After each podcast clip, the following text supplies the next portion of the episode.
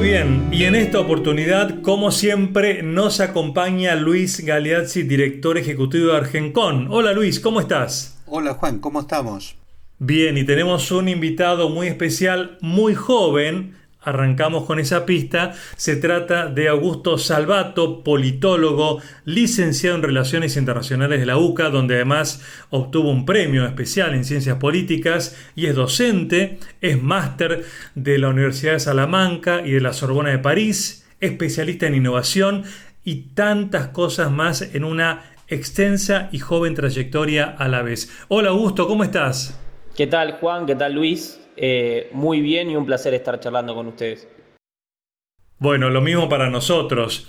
Eh, además, este, estás todavía presentando el libro de la batalla del futuro, así que muchos temas para hablar con vos. En primer lugar, te diría, como para arrancar, el conocimiento y su impacto en la sociedad. Estamos hablando de un impacto a nivel planetario, hay distintas etapas o categorías a nivel mundial sobre el conocimiento o es, eh, es parejo en todo el mundo?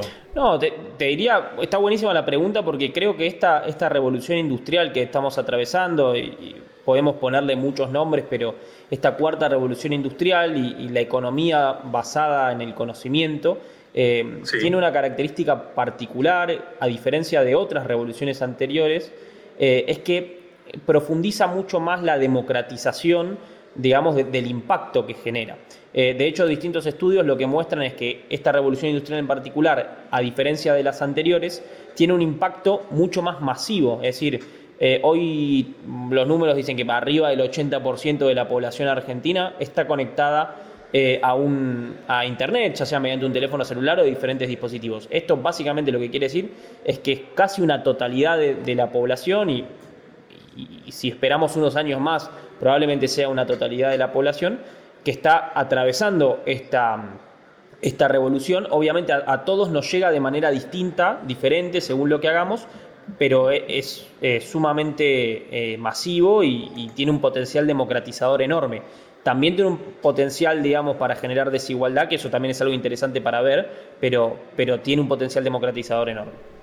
Claro, pero em, Hoy prácticamente todo el mundo tiene un celular. Sin embargo, aunque uno tenga un celular, existe una brecha digital o no. Y en todo caso, ¿cuál es esa brecha? Porque tener un celular y mirar una película en mi celular, ¿me hace digital o simplemente consumo lo digital? Bueno, diste, ahí justo, justo en la tecla uno de los temas que a mí me parecen muy interesantes. Creo que, eh, y esto lo, trabajamos en el libro cuando desarrollamos el capítulo que tiene que ver con, con brecha digital, eh, a veces eh, se suele medir, por una cuestión hasta de, facilidad para la medición, brecha digital, como, de alguna manera, la diferencia entre las personas que tienen acceso y las que no.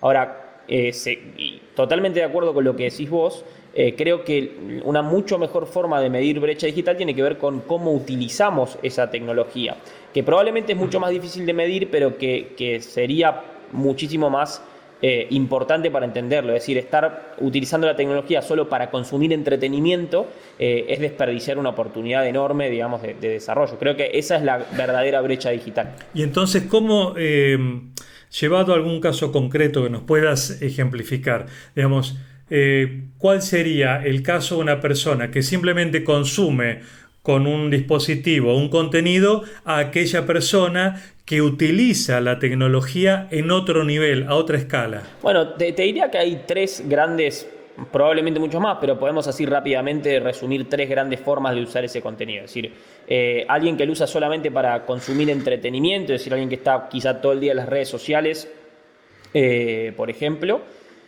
Alguien que lo utiliza para dinamizar algunas de las actividades que, que está realizando. Por ejemplo, vayamos a lo sencillo, no vayamos a lo muy técnico. Eh, crear una red social o un perfil en redes sociales para un emprendimiento que esté realizando.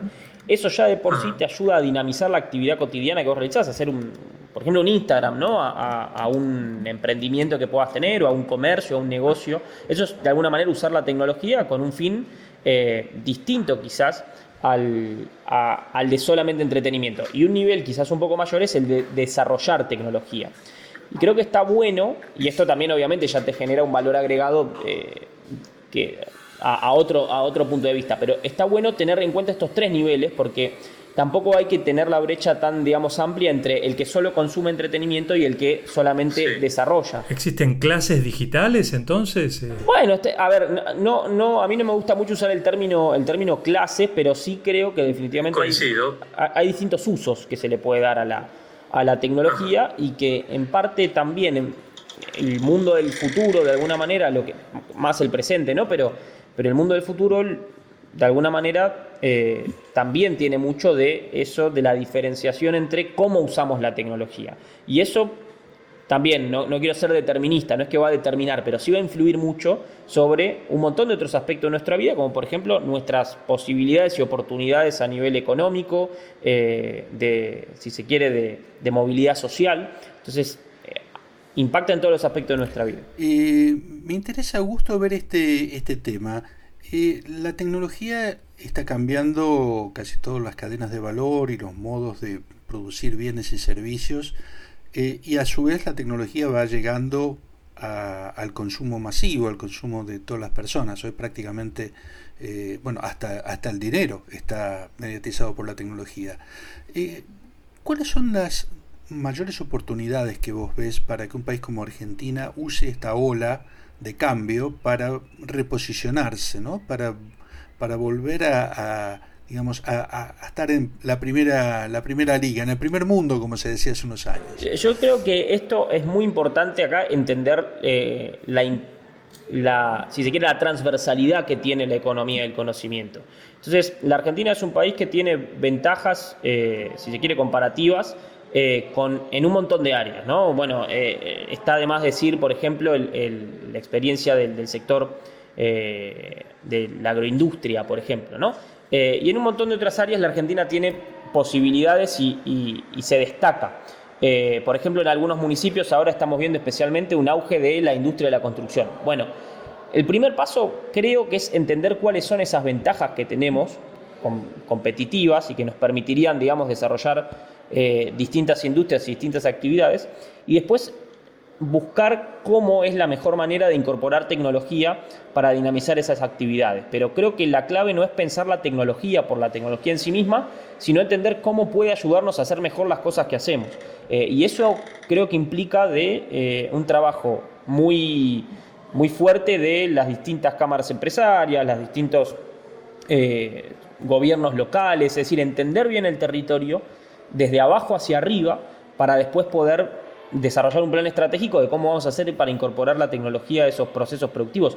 Y ahí la Argentina tiene una gran posibilidad porque la, uno de los insumos principales de la economía del conocimiento, que es el capital humano, en la Argentina es, eh, tiene un nivel muy alto cuando, cuando se desarrolla en ese sentido. ¿Y te parece que la educación actual, la educación general que hay en, el país, porque digamos, si bien pueden variar de un municipio, quizá de, una provincia a otra, podemos hablar también de un nivel educativo a nivel nacional. ¿Ese nivel está adaptado a esta revolución que vos mencionás? Bueno, yo creo que en líneas generales no. O sea, si vamos por la general, no. Creo que la Argentina en ese sentido, eh, digamos, eh, está siempre cuando hablamos destacamos el capital humano, creo que nos estamos comiendo el capital humano, pero que no estamos haciendo lo suficiente para, para sostener ese altísimo capital humano que tenemos.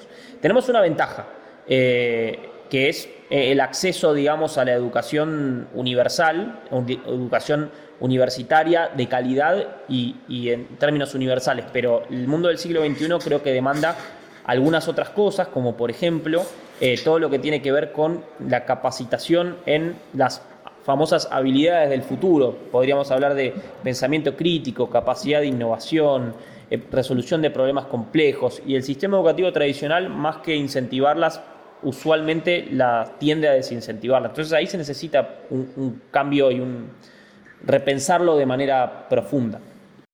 Augusto, eh, ¿Cómo se sube un chico?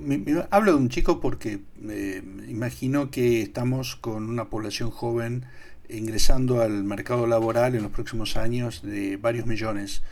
Eh, y es lógico que esos chicos vean su futuro conectado al, mundo de, que está mediatizado por la tecnología y por el conocimiento. ¿qué, ¿qué, le dirías vos a un chico para que elija y, digamos, aplique bien su tiempo en el desarrollo de esas habilidades?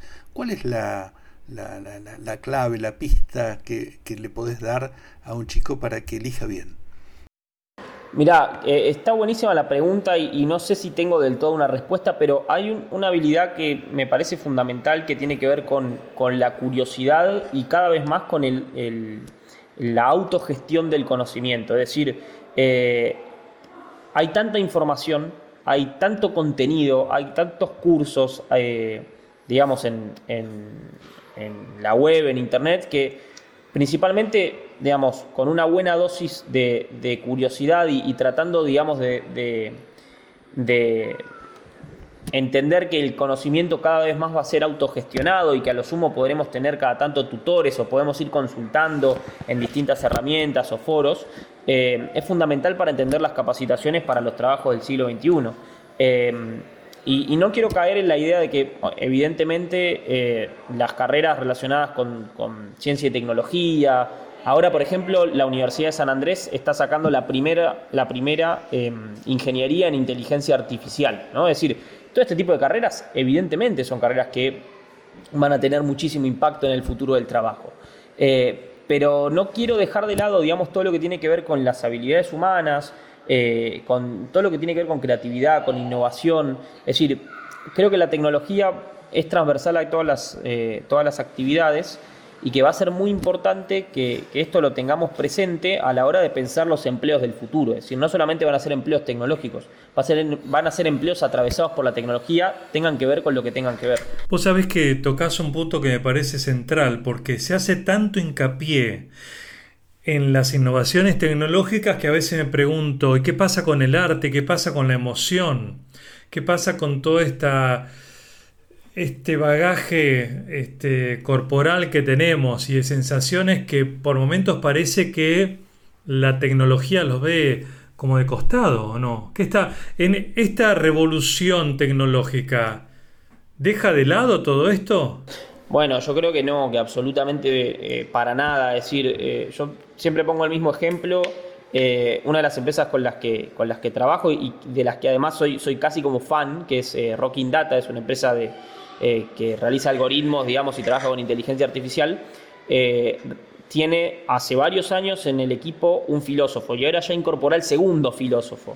Eh, y en muchas conversaciones, digamos, con, con, el equipo de trabajo, digamos, el, el valor agregado que, que, le dan estas dos personas eh, al equipo tiene mucho que ver con una mirada quizá más holística de los problemas, eh, con tratar de abordar desde otro punto de vista eh, las, las, distintas situaciones. Y para una compañía que trabaja con inteligencia artificial, donde muchas veces empieza a surgir el problema de los sesgos como algo cada vez más eh, que está cada vez más arriba de la mesa para, a la hora de discutir, es muy importante trabajar con equipos multidisciplinarios. Entonces creo que, que de, ninguna manera eh, que eh, no, no, por, no por ponerme como defensor del gremio, pero, pero creo que las, carreras relacionadas con humanidades eh, tienen muchísimo para aportar en esta, en, esta revolución industrial y que hay algo que es muy importante y esto dicen que, que, algo así dijo alguna vez Picasso, como no lo tengo confirmado, digamos, lo digo así entre pinzas, pero o con pinzas, pero